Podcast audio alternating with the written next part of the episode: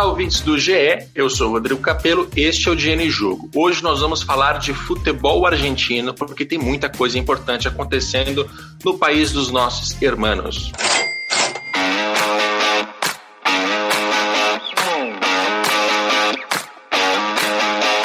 Para este podcast, eu precisava do maior especialista em futebol sul-americano do planeta e eu encontrei, é o Léo Lepre, meu colega aqui de Globo. Tudo bem, Léo?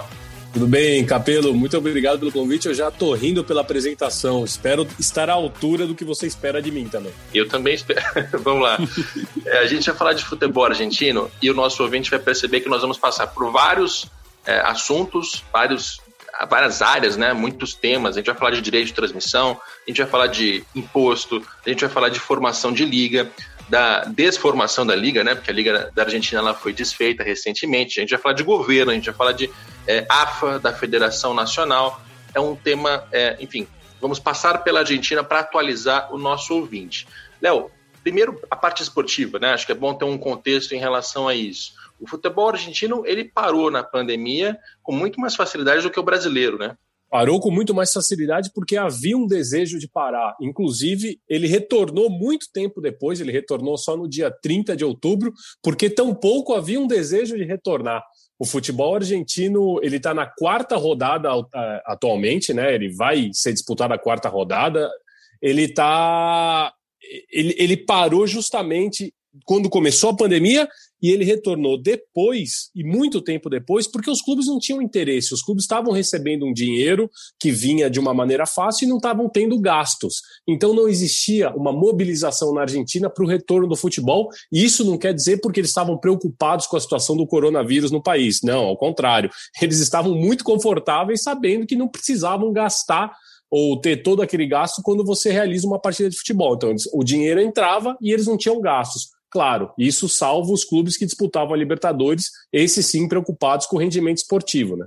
Muito bem. A gente tem uma reportagem aqui recente que acho que esquenta a nossa conversa e que vai servir como porta de entrada para a gente explicar melhor essa questão uh, da liga, da pandemia, das partidas do campeonato e dos direitos de transmissão. É uma reportagem do Inácio Ortelli, publicada no dia 19 de novembro de 2020, portanto, semana passada, e o título da reportagem do Clarim, está né, publicando pelo Clarim, é Máximo Kirchner mete um pé en el y el gobierno negocia partidos grátis en la TV pública. Que tal minha pronúncia? Não, excelente. Eu me senti caminhando pela, pela, por uma grande avenida de Cabachito agora. Muito bom. A, a, gente tem já uma mentira aqui do Léo Lepre, minha pronúncia de espanhol é horrorosa, mas é, traduzindo, o Máximo Kirchner tem um pé no futebol e está ali com um plano para que o governo volte a transmitir partidas do Campeonato Argentino. Muito bem, vamos fazer uma contextualização aqui, Léo, porque o futebol argentino ele teve durante muito tempo as transmissões feitas pela TV estatal. Né, tinha um programa chamado Futebol para Todos, que era da Cristina Kirchner, que é a mãe do Máximo Kirchner. O Máximo hoje ele é presidente da Câmara dos Deputados, então percebe como o kirchnerismo continua é, vivo e atuante, né? E, e esse futebol para todos acabou. Enfim, como é que a gente contextualiza isso, Léo?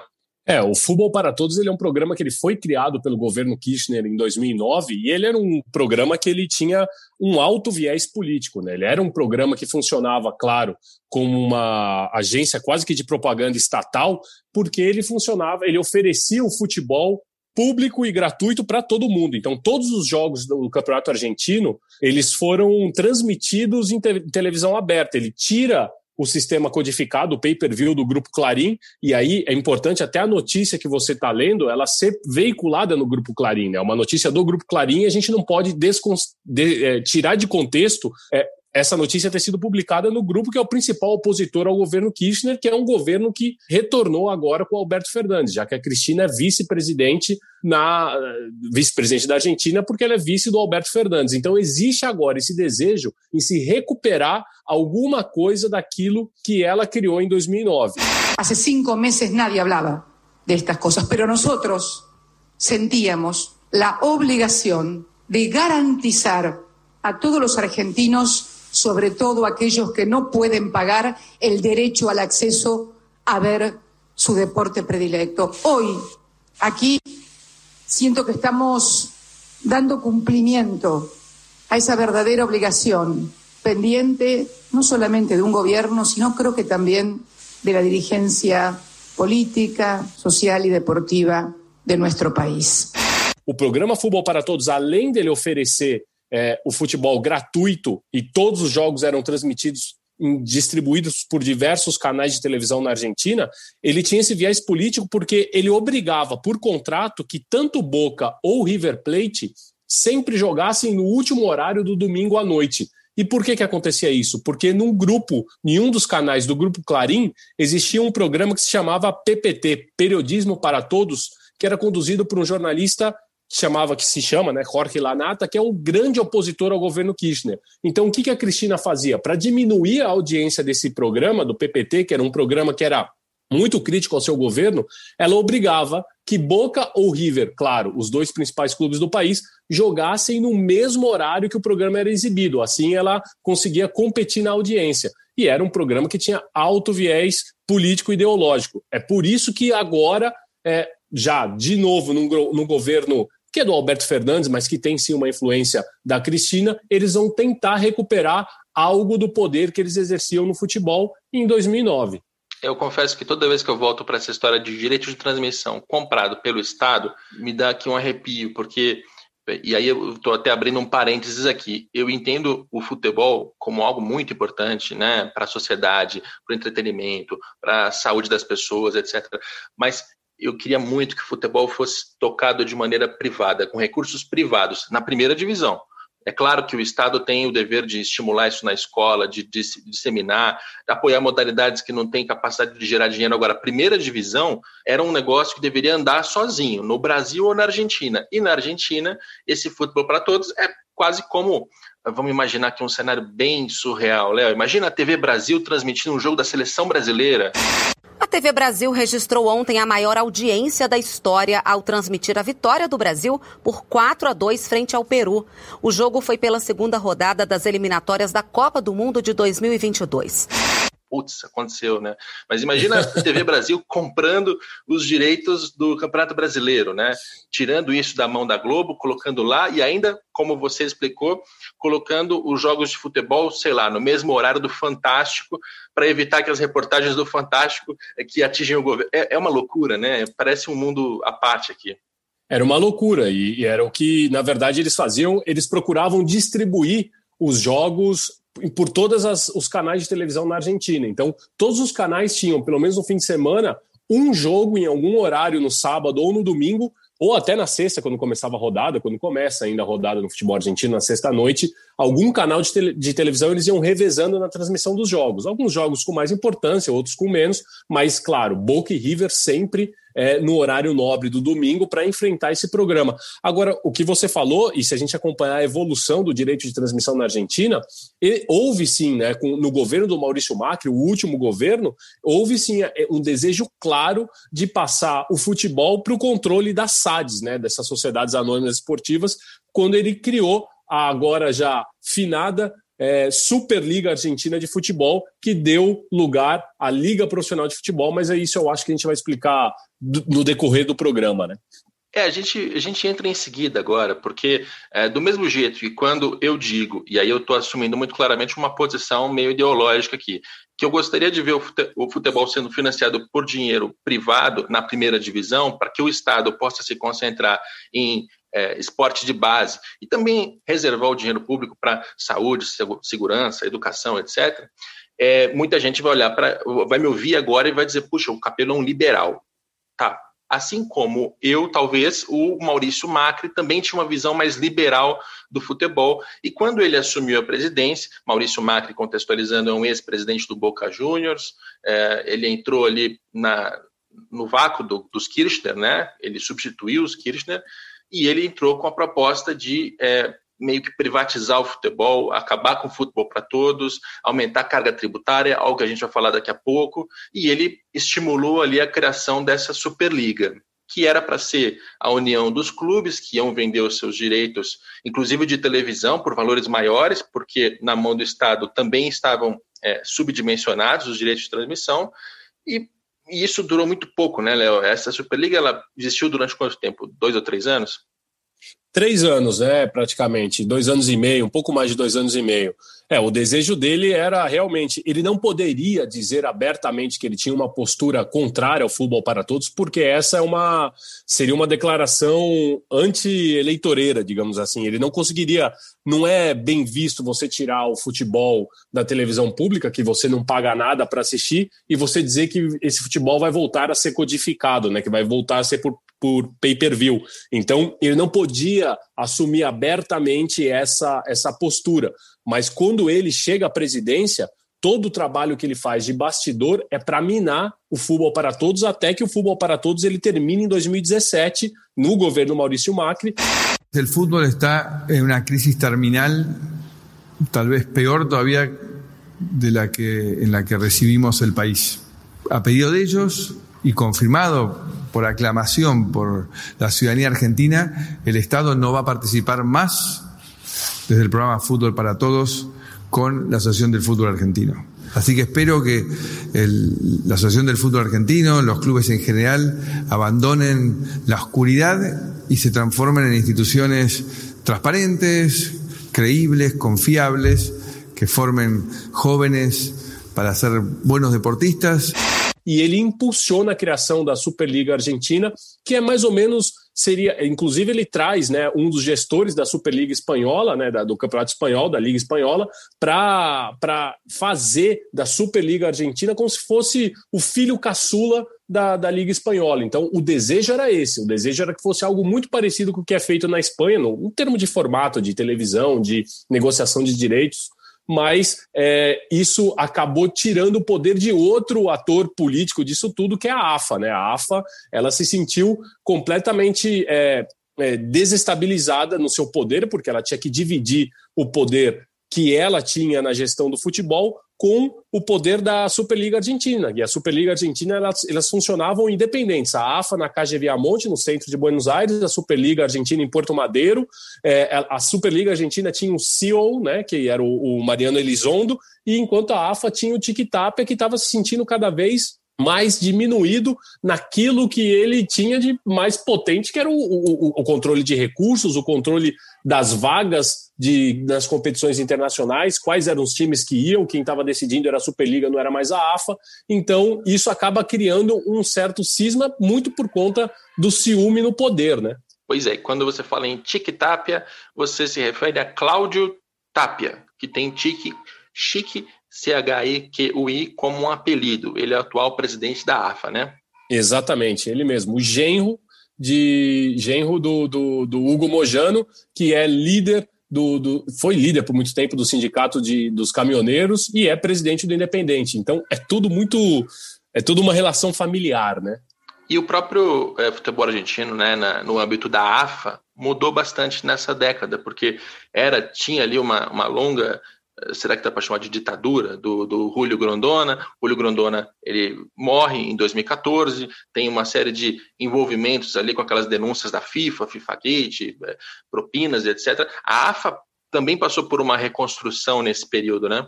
Ela passou, ela teve inclusive uma que eles chamaram de comissão normalizadora, né? Que foi depois do que o Grondona morre, a AFA fica num vazio de poder muito grande e, e isso levou uma desestabilização enorme do futebol argentino. Ninguém cons... eram muitos os postulantes a assumir a cadeira deixada pelo Grondona, mas ninguém com o perfil do Grondona. Nem acredito que o Tapia tenha o perfil do Grondona, apesar que ele já está se perpetuando no poder e eu acredito que a gente vai assistir o, o, o Tapia. É, é, a gente está vendo a história ser construída porque a gente vai se acostumar com o Tapia na, na cadeira principal da AFA por muitos anos, mas até é, a assunção até ele assumir realmente o poder, a AFA ela teve essa, essa gestão de uma comissão normalizadora, que era uma comissão, era um, era um como se fosse um, um comitê de alguns dirigentes de diversos clubes do, do Argentino Júnior, do Estudiantes, até o Verón esteve envolvido nisso, inclusive foi uma das brigas do Verón com o Maradona, foi justamente por conta dessa comissão normalizadora, porque o Maradona se sentia no direito também de fazer parte desse processo depois da morte do Grondona. Então, ela passou por um, por um período muito turbulento, inclusive tem uma votação histórica que eram 75 os votantes para definir um dos caminhos que a AFA ia tomar, eram 75 os clubes que tinham direito a votos, e a, e a, e a, e a votação ela terminou empatada em 38 e 38. Então, é, ninguém sabe como é que uma, com, com 75 votantes teve 76 votos e ninguém conseguiu definir, a votação não foi realizada. A AFA ela passou por um período muito de, de, de pouca centralização no poder, mas, sobretudo, de, de, de uma total e completa é, desarticulação política até o Tic Tapia ser nomeado o presidente. Pois é, e o que me parecia é que essa desestabilização da AFA, da Federação Nacional, de certa forma, abriu o terreno para que Maurício Macri conseguisse avançar com aquela ideia da privatização, entre aspas, da formação da Superliga. E essa Superliga, ela tinha também algumas transformações do futebol argentino que ela pretendia implementar. Né? A gente aqui no futebol brasileiro tem os pontos corridos e um campeonato com 20 clubes desde 2006, porque em 2003 a gente começou com os pontos corridos, aí foi reduzindo dois clubes por ano. A partir de 2006 temos 20 clubes. Futebol argentino tinha 30 é, e aí estava reduzindo quando esse processo agora foi interrompido, né? É, eles estavam. A ideia era que chegasse em 2020, ou seja, neste ano, com 20 clubes na Série A. Mas eles atravessaram por todos esses problemas. É, aconteceu toda essa, essa, essa mudança, né? Deixou de estar de, de tá sob o guarda-chuva da AFA foi para o guarda-chuva de uma Superliga. Então, isso já mudou o regulamento do campeonato, porque essa Superliga ela, ela propôs um novo formato de disputa que era diferente do formato anterior proposto pela AFA. Então, o futebol argentino, nisso, ele, ele não conseguiu evoluir, não conseguiu atingir o que ele queria, que era chegar em 2020 com os 20 clubes. Aí veja só o bololô que vira em 2020, porque a Superliga tinha vendido os direitos de transmissão do Campeonato Argentino uh, e também da Copa Nacional para Fox Sports e para Turner. As duas empresas estavam dividindo aquilo mais ou menos meio a meio. Chega 2020, tem pandemia e os clubes agora já é, nessa nesse vácuo pós extinção, a Superliga existe ainda de fato?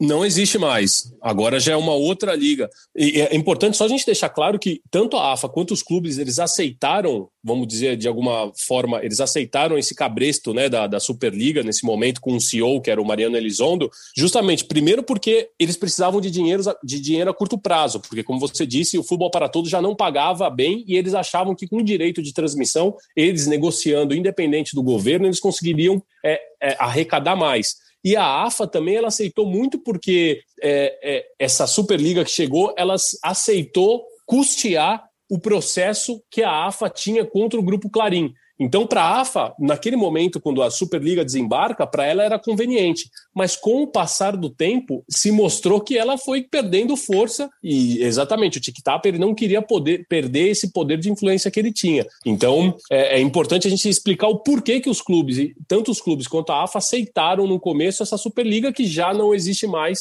Agora a gente tem uma liga profissional de futebol porque eles romperam completamente com é, a Superliga Argentina. Até os nomes são parecidos, mas são coisas diferentes. Uma era a Superliga Argentina de Futebol e outra coisa a Liga Profissional de Futebol, que é o que está sendo disputado hoje na Argentina. É a LFP. E aí a LFP é, pega ali os direitos de transmissão, né, herda contratos que tinham sido assinados pela Superliga, e aí você tem mais ou menos meio a meio para Turner e Fox. Chega a uma conclusão ali de que a Fox ela cometeu graves irregularidades. Aí eu fui ler todas as notícias possíveis ali para tentar entender que irregularidades eram essas. E o que a maior parte dos dirigentes dessa LFP agora, né, reorganizados dizem é que a Fox Sports ela não avisou com antecedência que tinha havido uma fusão com a, a Disney. Né? A Disney comprou recentemente a Fox. Isso, inclusive, está gerando a fusão dos canais ESPN, que pertencia à Disney, com a Fox Sports. Esse é um processo que a gente também vê acontecer aqui no Brasil e é uma notícia é, difundida. Isso não é novidade para ninguém no mercado nem do futebol nem de mídia, mas os, os dirigentes de clubes argentinos disseram que não foram notificados com antecedência em relação à fusão da Disney com a Fox e por isso eles queriam romper o contrato com a Fox.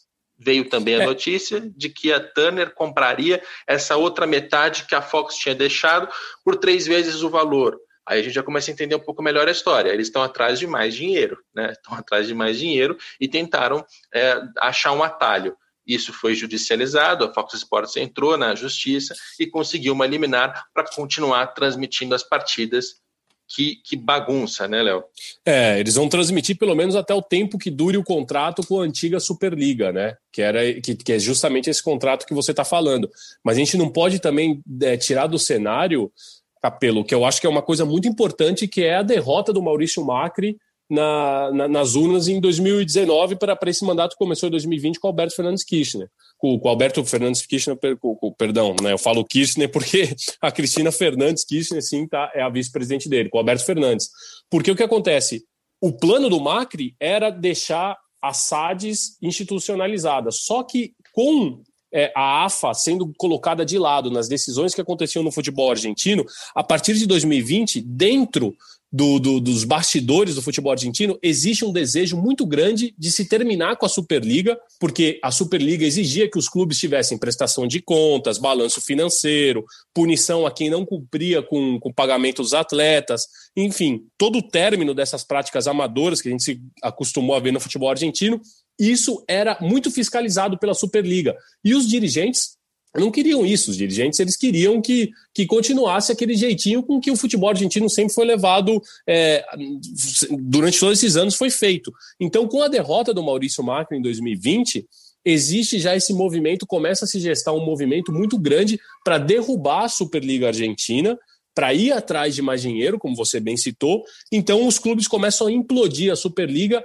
e começam a gestar essa ideia de uma criação de uma liga de futebol profissional, essa LFP, que agora é o que está em pauta, é o que está vigente na Argentina, sob a batuta do Marcelo Tinelli, que é um grande, foi presidente do São Lourenço, mas ele é um grande Midas na Argentina, tudo que ele toca vira ouro, é um homem midiático tremendo, só que dessa vez eles voltam para a AFA. Então, diferente do que acontecia antes, que eles tinham que se submeter tanto ao controle da AFA, mas principalmente ao controle da Superliga, Agora, os clubes se submetem apenas ao controle da AFA, que era o que o Tique Tapia queria, por isso que existiu todo esse movimento para puxar o tapete da Superliga, que era um, era, um, era um desejo do Maurício Macri. Assim que o Maurício Macri deixa a Casa Rosada, passaram-se dois, três meses, acabaram com a Superliga e os clubes argentinos voltaram para aquilo que eles queriam, que era uma liga de futebol profissional agora sem toda aquela regulamentação, sem toda aquela fiscalização que existia antes,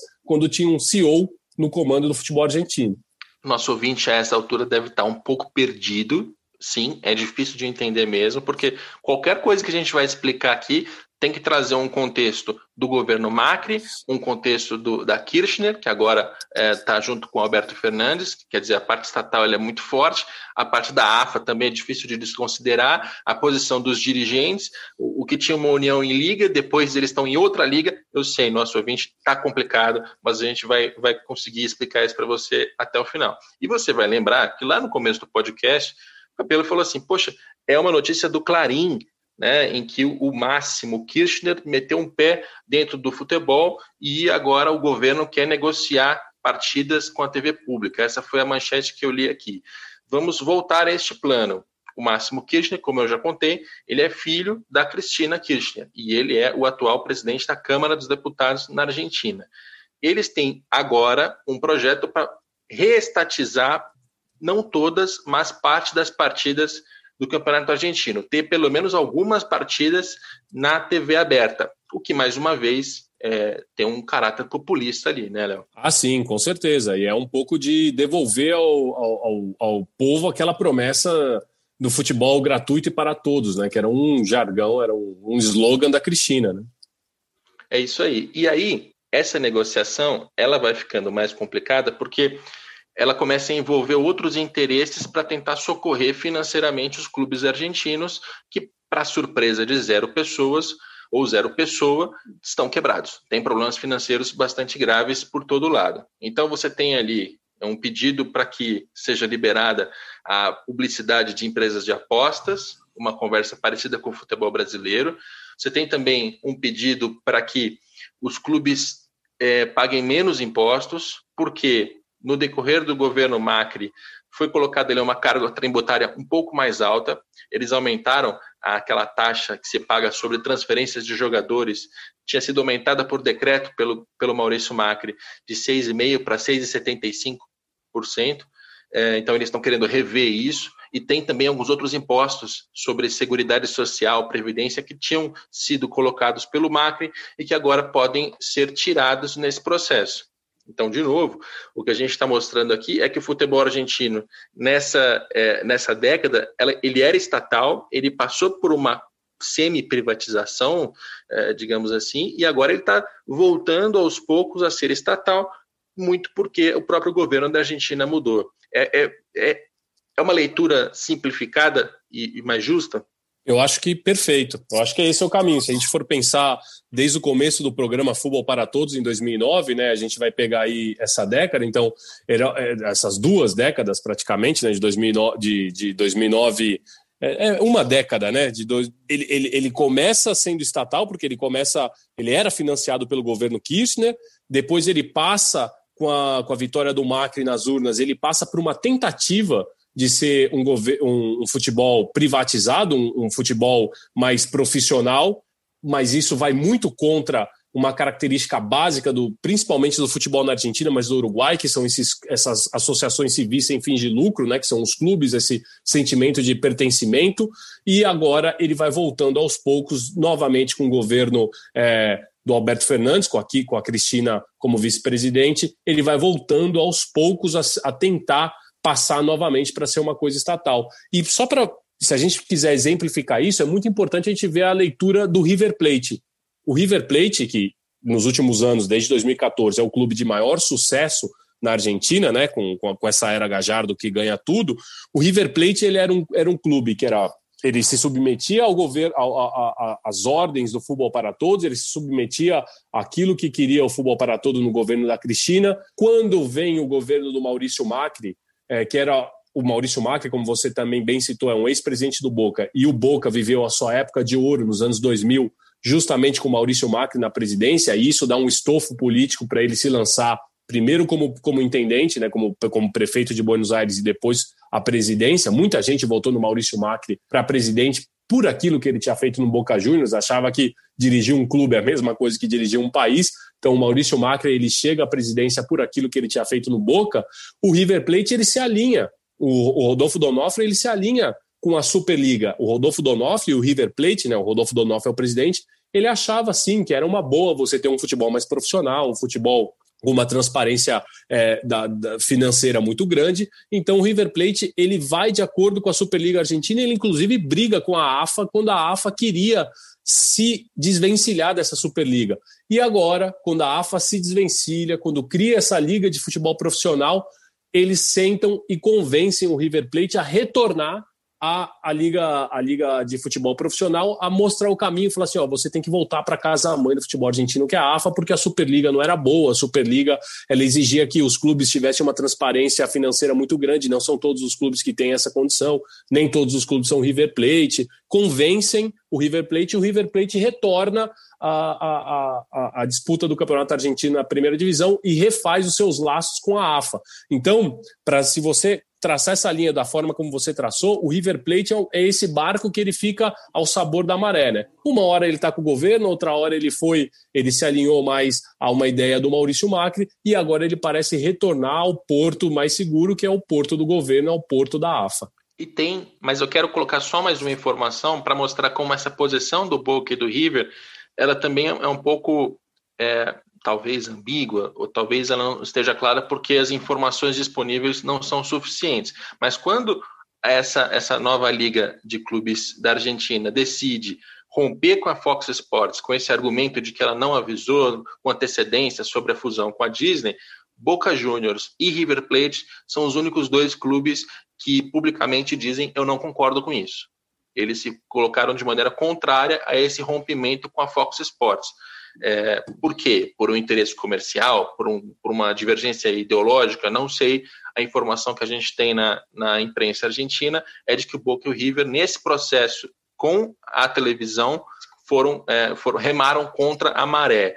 É, o que mostra até também como os clubes mais populares na Argentina, eles não fazem tudo que querem, né? Você tem ali um, um sistema complexo, bastante é, politicagem em volta, cada, os interesses, enfim.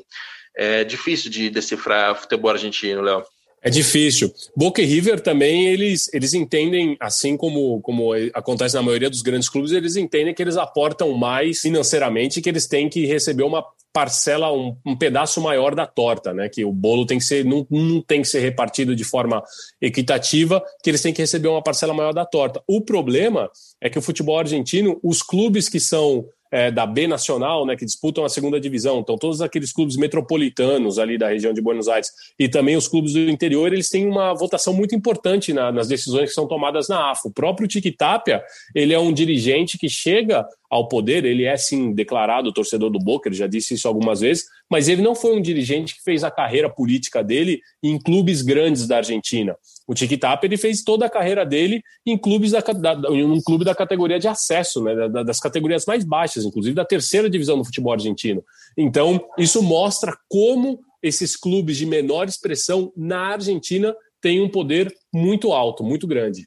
Bom, a gente falou aqui também um pouco sobre a parte é, com caráter mais ideológico, né, a parte liberal, o posicionamento que eu mesmo tenho em relação a, a, investimento de Estado em futebol. Eu só queria deixar claro uma coisa: é, não é porque eu defendo que o Estado concentre seus recursos em saúde, educação, segurança, ou quando se fala em esporte, no esporte de base, e que a primeira divisão voe sozinha e faça seus negócios, até porque tem torcedores suficientes. Né, tem argumentos comerciais para chegar em televisão, em patrocínio, não é porque eu tenho esta posição que eu embarco também na narrativa do outro lado que diz é, que os clubes têm que virar empresas, porque só isso por, né, por si só vai ser suficiente para que o futebol seja muito mais é, organizado, bem administrado, transparente, etc, etc. Também não estou desse lado, tá, ouvinte? Só para você não me colocar numa outra caixinha, que essa conversa ela é sempre meio é, maniqueísta, assim, né? Sempre muito bem e mal, é sempre muito preto no branco, muito simples, e nada é simples. Acho que o futebol argentino mostra isso para você. Léo, nessa, nessa parte, não sei se você quer se manifestar da sua opinião, enfim, qual é a tua, a tua, é, a tua posição pessoal mesmo em relação a esse investimento do Estado? Você acha que é saudável? Você acha que tem, tem uma justificativa plausível, que é a parte social?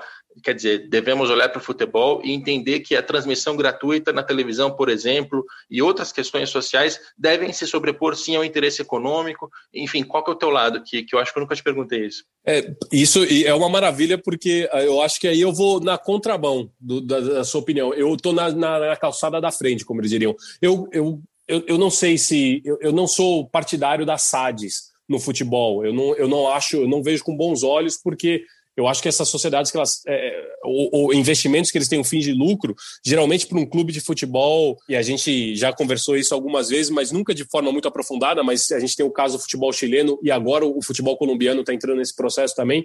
Eles deixaram é, algumas heranças não tão boas assim. Eles, quando você visa puramente o lucro, e eu não estou dizendo que é o caso, mas é que pode acontecer, a venda de jogadores, é isso que você fomenta, ele acaba perdendo o que os clubes têm de maior, que é uma, é uma, é uma relação muito próxima com o seu torcedor nos bairros, né? Principalmente a gente vê na Argentina. Por isso que na Argentina tem tanto clube, em Buenos Aires tem tanto clube, porque geralmente quem torce para o Almagro é torcedor só do Almagro. Quem torce para o Boys, é claro, existe os doble camisetas, como a gente diz, mas existe essa vinculação, esse laço afetivo muito grande com o seu time do bairro, o seu time do clube.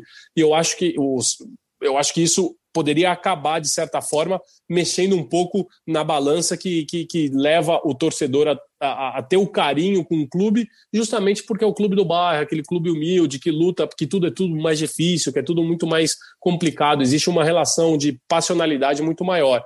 Mas eu também não vejo com bons olhos a injeção de dinheiro estatal, porque isso acaba mexendo o futebol, ele acaba se tornando um refém da política, e isso também não é bom, né? É, quando, quando eu olho para essa parte do Estado, eu tento me botar no, no sapato do cidadão. É que muito, é muito difícil. É, para a gente aqui no Brasil, imagino que para os argentinos também, o torcedor olhar para essas coisas de uma maneira desapaixonada, né? Ele tirar ali o, a carga de, de torcedorismo dele para formar uma opinião, mas eu acho que eu consigo fazer isso porque eu não sou tão fanático assim por futebol, eu não gosto tanto de futebol. Então, quando eu olho para essa questão, eu penso assim, cara, o dinheiro público tem que estar direcionado para aquilo que é interesse público mesmo.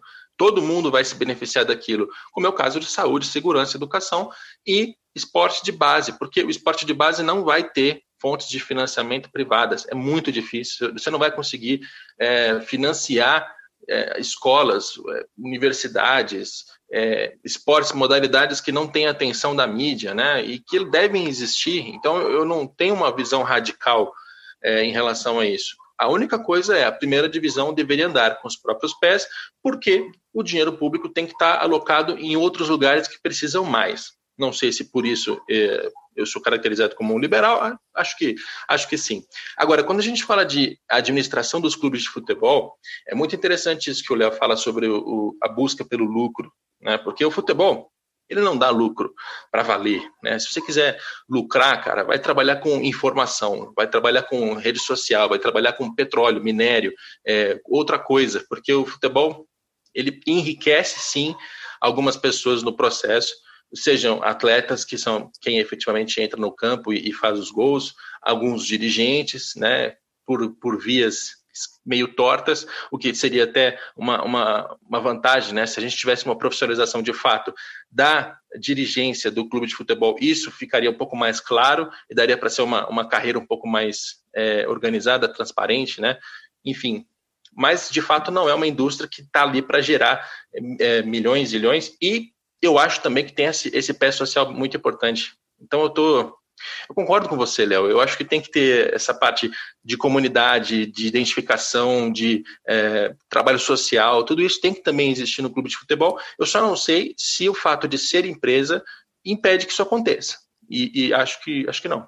É, em alguns casos, no Uruguai, por exemplo, em alguns casos eles separam, né? Você tem a, a SAD, que ela gerencia apenas o departamento de futebol, enquanto o departamento social continua na mão dos sócios. E funciona de certa forma, né? A gente tem um recém campeão uruguaio, rentistas, que, que a administração é feita dessa forma. E só por conta desse investimento de um, de um, de um grupo privado, de uma Cero Massad, que eles conseguiram ser campeões em 87 anos da história, o primeiro título. Então, é claro, isso a, traz é, êxito esportivo e é bom para o clube. E da mesma forma, a parte social ela continua funcionando de uma a, a parte, né? Ela, ela tem a, su, seu, a sua vida própria que a SAD ou que o grupo empresarial não interfere. De repente, hum, pode ser um caminho. Pois é, e eu acho que muitas vezes essa narrativa é mais social do futebol, que é importante, que é fundamentada, concordo com ela, inclusive, mas eu acho que muitas vezes essa narrativa ela é usada como um pretexto para manter um sistema que não é lá muito bom. Então, por exemplo, essa história de tirar a carga de impostos sobre clubes argentinos, eu não, não concordo, cara. Eu, não, eu, eu gostaria até de ver clubes brasileiros recebendo mais impostos, tendo que pagar mais imposto, para que eles possam retornar para a sociedade muito do que eles tiram. E a gente está falando de clubes de primeira divisão que faturam é, milhões, centenas de milhões de reais aqui no Brasil e bilhões de pesos argentinos na, na Argentina. Por que não pagar um pouco mais de imposto? Por que não? Né? É, eu acho que o Estado tem uma, uma postura muito complacente com o futebol no Brasil, na Argentina, e, e, e isso não acontece porque tem apenas uma preocupação social, né? mas muitas vezes porque a, a Cristina Kirchner quer se reeleger, ou porque o Máximo Kirchner agora vai ter um projeto de, é, político mais para frente que ele vai tentar montar uma base em cima do futebol. Então, quer dizer, isso é, é positivo para quem? Para o governo da Argentina, para o cidadão argentino, ou para que alguns políticos usem de uma narrativa que é legítima para se montar um palanque eleitoral e se perpetuar no poder, né? E outra, quais outras partes envolvidas nesse, nesse processo estão se beneficiando com, com menos imposto aqui, com a entrada da casa de aposta ali, né? Enfim, é sempre mais complexo do que essa essa esse embate entre narrativas, né, de quem quer privatizar meio cabeça oca, só porque isso vai privatizar e vai ser melhor, e não é assim que funciona, como também acho que a parte social ela é importante, mas ela é muitas vezes usada de, sei lá, para outros fins.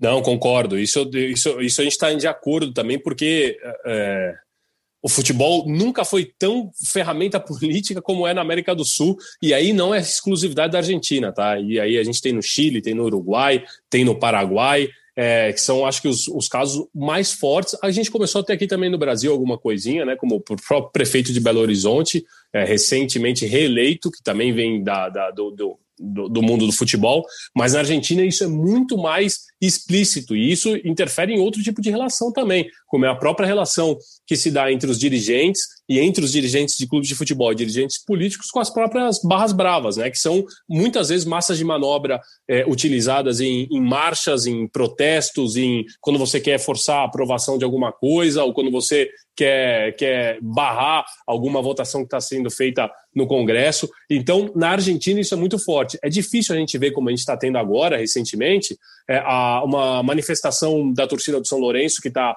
pressionando, né, que agora o projeto de, da lei de rezonificação, acho que essa é a palavra, rezonificação, é isso que para eles construírem novamente o terceiro estádio deles na Volta Boedo, que está sendo votado lá na legislatura portenha, então aquele sentimento você percebe que é um sentimento muito mais puro, que é um sentimento que ele não tem, ele não está sendo manipulado por ninguém, porque todo esse processo para a volta do São Lourenço a Boedo é um processo que nasceu da própria torcida, que a torcida fez a vaquinha, que vem de muitos anos, que, claro, tem um, tem um, um impulso do, do, do, do, clube, mas é uma coisa muito, muito menor do que quando você tem coisas que mexem claro, com a vida do país, com a vida política do país. Aí sim, o futebol ele funciona como um trampolim político tremendo e na Argentina isso é evidente. Né? O que eu queria agora é, derivar, Léo, é falar um pouco da parte financeira do futebol argentino. Você até já, já citou na sua fala, foi muito pertinente, que clubes argentinos ficaram menos. Trans... Quer dizer, tinha uma proposta de transparência maior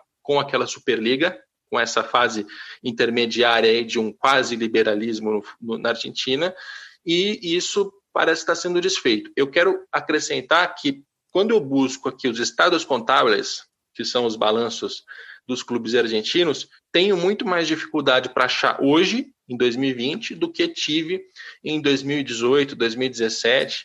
É, eu achei, para falar a verdade, só o balanço do Boca. O próprio River Plate tem os números dentro de uma análise de alguém que teve acesso e escreveu, mas o balanço em si não está publicado. É, então a parte de transparência está tá recuando, aparentemente, na Argentina. E você só achou o balanço financeiro do Boca, eu vou dizer o porquê. Porque o Boca recentemente passou por uma troca na, na sua presidência. Saiu o grupo do Daniel Relice, entrou o grupo opositor, e foi uma, uma, uma disputa política muito ferrenha, foi duríssima a, a, disputa com fortes acusações, foi, foi o bicho foi bem feio mesmo lá essa disputa política no Boca. E inclusive eles divulgaram esse balanço financeiro porque eles estão questionando o sumiço de não sei quantos milhões de dólares em termos de, de, de, transações que eles dizem que eles dizem, eles alegam, né? O grupo que está hoje com o Jorge Mel, eles alegam que, que a, a, administração anterior acabou desviando uma parcela desse dinheiro, inclusive da venda do, do, do, Paredes. Então você só encontrou esse, esse, esse balanço financeiro porque eles fizeram questão de vazar, porque senão você também não encontraria, viu, Capelo? Pois é, isso é uma pena, porque não dá nem para mapear direito o futebol argentino. Quanto fatura a primeira divisão inteira? Dá para comparar com o Brasil? Quando estávamos na época da Superliga, eu encontrei um executivo da Superliga, uma espécie de um CEO, pedi a ele e ele mandou os dados de faturamento da Superliga inteira, não de cada clube, né? Isso ele não abriu, mas do, do bolo total, ele mandou. Então foi a primeira vez em que eu pude fazer uma comparação financeira entre futebol brasileiro e argentino, foi super legal. Não dá mais para fazer. É, o que eu encontrei foi o balanço do Boca, que aponta, por exemplo, um número básico aqui para a gente fazer uma comparação: 5,8 bilhões de pesos argentinos em receita. Lembrando que a moeda a Argentina ela é mais desvalorizada ainda do que o nosso real. Então a diferença é, é sensível. Quando a gente converte isso para reais, dá 526 milhões de reais arrecadados pelo Boca Juniors entre 2018 e 2019, naquele ano fiscal que vai do meio do ano até o meio do ano do ano seguinte. Então, o Boca Juniors tem uma posição financeira que coloca ele um pouco acima do São Paulo e do Corinthians, um, um pouco abaixo do Palmeiras, muito abaixo do Flamengo. Essa é a posição do Boca Juniors. E eu vou aqui detalhar a origem dessas receitas, porque acho bastante interessante para entender um pouco da característica do futebol argentino. A maior fonte de arrecadação do Boca é a transferência do atleta. Aqui eu estou somando as vendas diretas, também alguma coisinha muito pequena, muito pouca em empréstimos de jogadores e também uma parte pequena em mecanismo de solidariedade. Dá 35% da receita total. Essa é a maior fonte de arrecadação do Boca. A segunda é televisão, 24%. Depois, o quadro social, 22%. patrocínios, 16%, e aí quando você soma os outros penduricalhos todos, 3%, outras receitas, coisas pequenininhas. E a gente tem aqui uma, uma composição, Léo, que é um pouco diferente do clube brasileiro, porque aqui no Brasil a gente sempre vê assim, a televisão tem 40, 50, às vezes 60% da receita, né? A parte da televisão é muito mais alta e a parte social a gente vê uma dificuldade, ela não chega a, a um quinto da receita em, em grande parte dos clubes. Ou seja, o que eu quero dizer aqui? O futebol argentino, quando a gente olha para as receitas do Boca, e isso vai se refletir também em outros clubes, ele é mais social, ele tem uma participação da torcida maior no faturamento e ele tem uma participação da televisão menor. É interessante esse, essa composição, né? É, aí eu acho que entra porque o, os programas de sócio-torcedores lá, né, que na verdade não, eles não têm, não levam esse nome, nem são tidos de, com, com, a mesma concepção que a gente tem aqui. Mas é porque você só consegue comprar um ingresso para assistir um, um, jogo de um, de um clube na Argentina, seja do São Lourenço, do Boca, do River, do Racing Independente, do Vélez, do Huracan, se você faz parte daquilo que eles chamam do, do sócio do futebol. Então você não precisa ser necessariamente sócio do clube mas você só consegue ser, atirar um ingresso, assistir o seu time, seja no campeonato local ou numa Copa Internacional, se você paga, se você paga o seu abono anual ou mensal e você é sócio do clube. Então, por exemplo, o Boca Juniors ele tem um lugar lá na Bomboneira para 50 mil torcedores. Então, tudo bem. Ele tem mais de 50 mil sócios, é, tanto do clube quanto da parte do futebol. Só que eles ranqueiam isso, né? Então, porque tem a demanda, né? Ela, ela, ela é menor do que a procura. A procura é muito maior. Você tem muito mais do que 50 mil pessoas querendo assistir um jogo do Boca Juniors, seja pelo campeonato local ou pela uma Copa Internacional. Isso fala bem, não sei se da liga, mas isso fala bem da forma como o argentino vê o futebol. Ele é muito mais fanático pelo futebol, pelo clube, talvez, do que o brasileiro. Você não tem é, o Morumbi lotado em todos os jogos, nem o Maracanã lotado Claro, não agora que a gente está vivendo um tempo de pandemia, mas anteriormente você não tinha sempre isso. E no Boca, não. Você pode pegar um jogo pela terceira rodada do Campeonato Argentino, você tem a bomboneira lotada e você sabe que ficou muita gente de fora porque não conseguiu comprar esse ingresso. Então, eles têm sim uma parte da, da, do que vem da, da dessa carga do, dos sócios né, que pagam para conseguir assistirem os jogos, porque os jogos, porque sim, porque eles, eles querem estar presentes no estádio, eles fazem questão de ver o jogo em loco. Eu queria também mostrar essa composição do River Plate, mas como eu falei, não encontrei os estados contábeis inteiros. O que encontrei foi só uma análise de alguém que trouxe a informação da receita. O River Plate faturou nesse mesmo período, na temporada 2018-2019, 5 bilhões de pesos argentinos, o que convertendo para o real, sempre com base na cotação da data do fechamento do balanço, isso é importante. De lá para cá as moedas já perderam mais ainda valor. Então, então é, tem que tomar cuidado com essa conversão. 448 milhões de reais, que coloca o River ali num patamar muito próximo de Corinthians e de São Paulo, tem um pouquinho mais de receita. E quando você olha para a Libertadores e você vê consistentemente Boca Juniors e River Plate como principais adversários de clubes brasileiros, saiba, é por causa desses números aqui, dessa capacidade financeira que os dois têm, que todos os outros não têm não tenho os dados dos demais clubes para 2018 e 2019, mas quando eu vi anos anteriores, é, São Lourenço, Racing, é, Independiente, enfim, todos os outros clubes tinham ali menos da metade. Tem uma disparidade muito grande é, financeira dentro do futebol argentino. É por isso que Boca e River são sempre candidatíssimos. Embora, ultimamente, é, quando foi que, que o Grêmio enfrentou o argentino na final 2017? Lanús? Dois, 2017, o Lanús. Exatamente. O Lanús é um daqueles Leicester, né? Um daqueles clubes que acerta a mão, tem alguma sorte, faz um bom trabalho, consegue chegar, mas depois já não, já não consegue manter esse quadro. Como é que é, você vê um... essa, essa competitividade um... dentro da Argentina, Léo? É, tem um trabalho muito grande de bastidor também o Lanús, né? O Lanús ele tem o Nicolás Russo, que um presidente histórico do Lanús, que é um homem muito influente na AFA, inclusive muitas das decisões políticas que passam passam é, pela, pela, pela opinião do, do Nicolás Russo. E aí a gente volta naquilo que conversamos, né? Na Argentina, é claro que Boca e River têm um peso muito grande, mas politicamente, todos os clubes, inclusive os clubes de, de série é, da segunda divisão, da terceira, da divisão metropolitana, também tem seu peso muito grande. O próprio, como dizia o Tic ele, ele, ele vem do Barraca Central, que é um clube que disputa a primeira B metropolitana. Talvez é, o ouvinte nem nunca tenha escutado falar desse nome, e o presidente da AFA ele surgiu daí, porque era um homem muito forte entre os clubes das categorias de acesso. Então, quanto à disputa é, do campo bola, a partir dessa, de, desses dados que você trazia, dessa, dessa diferença, né, desse desequilíbrio financeiro, tanto Boca River ganham mais, inclusive, que Racing, Independente São Lourenço, que são os outros três considerados grandes, eu acho que o futebol argentino ele acaba se é, equiparando muito pelo fruto da qualidade do futebol argentino, porque você tem categorias de base que são muito, muito, muito bem trabalhadas. O Boca Juniors, por mais que ele seja um clube gigante, ele contrata muito bem, mas ele acaba sufocando todas as promessas que surgem das categorias de base dele. Recentemente tinha um, uma matéria no Olé mostrando como 54 dos grandes jogadores que estão disputando em outros clubes surgiram nas categorias de base do Boca e não foram aproveitados pelo Boca Juniors. A gente tem a categoria de base, né, a canteira, como eles dizem na Argentina, do Argentino Júnior, que, que é considerada o semigero del mundo, ou, ou, ou, algo como a grande plantação né, do mundo de craques, jogadores, tanto são os grandes que saíram de lá, e não necessariamente passam por Boca ou por River, né, que surgem nesses clubes. Então você tem uma matéria-prima, né? Você tem muita, muito jogador de qualidade, de talento saindo de categorias de base que não necessariamente são de Boca ou de River. Tudo bem que o Boca e o River têm um poder aquisitivo maior para depois irem lá e comprar esses caras, como foi o Pete Martinez, como foi o, o Nico de la Cruz, que eles foram buscar da, na outra margem do Rio da Prata, lá no Liverpool uruguaio.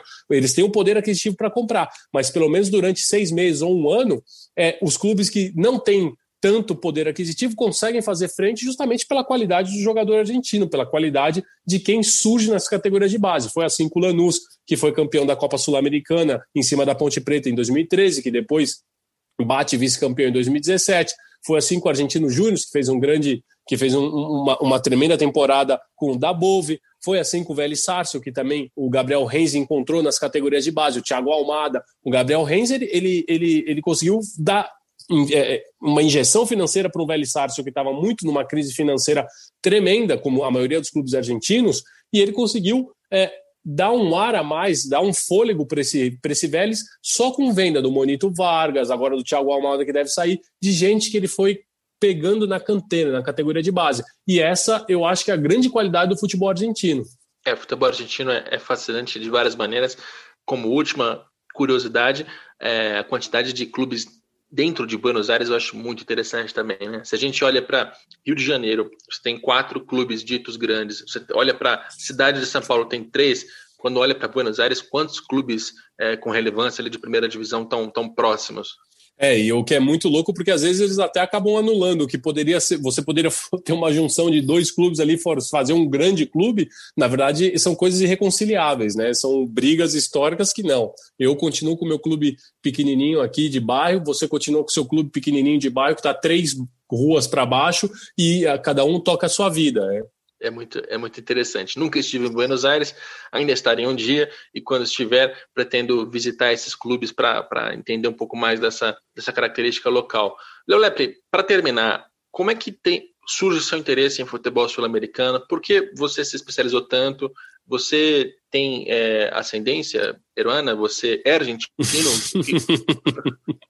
Não, não, não. Eu não sei. Eu sempre, eu sempre gostei muito de, de futebol argentino e futebol uruguaio.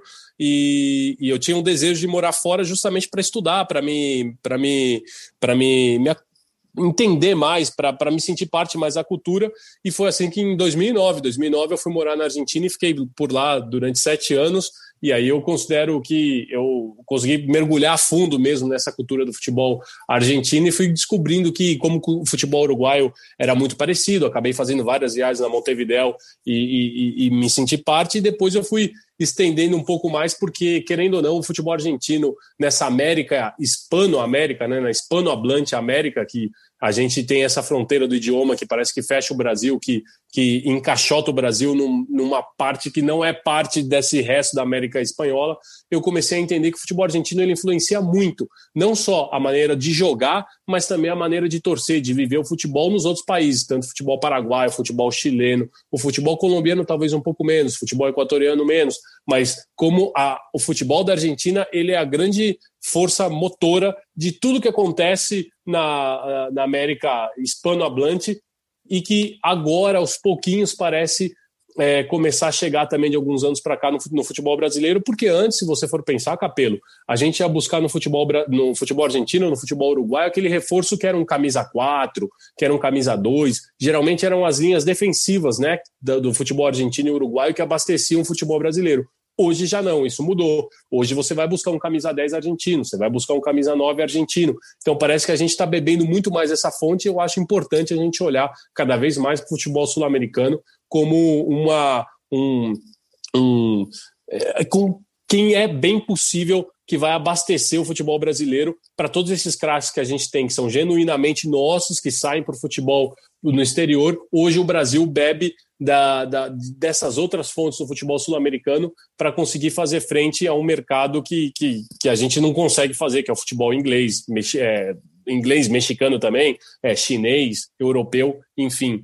É, eu acho que é importante a gente ter esse olho para o futebol sul-americano. A gente vai buscar não só a linha ofensiva, defensiva, mas também quem treina, né? Porque os treinadores argentinos têm aí um, um chão na frente dos brasileiros. É, o próprio Kudê saindo do, do Internacional agora foi uma, um trauma, né? É, e ele, quando chegou, também foi uma coisa muito comemorada. Então, e não é o único, né? A gente tem, tem outros exemplos de, de técnicos argentinos fazendo sucesso no mundo. Então, é, vamos também atrás dos treinadores. Mas já estamos divagando, Léo Lepre, então é hora de encerrar o nosso episódio. Eu queria que o nosso ouvinte tivesse uma visão é, do que está acontecendo hoje no futebol argentino. Não sei se a gente conseguiu passar isso com clareza, porque, repito, o cenário é confuso. A gente está tratando de governo, de federação, de clubes, é, de uma estatização que foi para um quase liberalismo, depois voltou para uma estatização. Isso tudo está acontecendo e a gente tentou aqui atualizar sobre o que acontece nos bastidores do futebol argentino. Obrigado pela sua participação e pelo seu conhecimento, Léo. Eu que agradeço. É, fica aí sempre Estou à disposição sempre que você precisar e é muito bom isso que você falou. Isso tudo está acontecendo. Inclusive agora que a gente está conversando, deve ter alguma reunião em algum corredor da AFA e está mudando tudo que a gente acabou de explicar, viu, Capelo? Com certeza, com certeza. Você nas redes sociais é arroba lepre, Leo Lepre, como é que te acha? Arroba Underline Lepre. Pronto. E também no, no La Pelota, né? No nosso podcast co-irmão podcast La Pelota, também as entradas no Redação Sport TV, que são frequentes para falar de futebol sul-americano. Obrigado, Léo. Obrigado ao nosso ouvinte que ficou até aqui. Nós voltamos na próxima segunda-feira. É, esse programa teve a produção do Leonardo M. Bianchi, a coordenação do André Amaral e do Rafael Barros. Até o próximo Dinheiro em Jogo.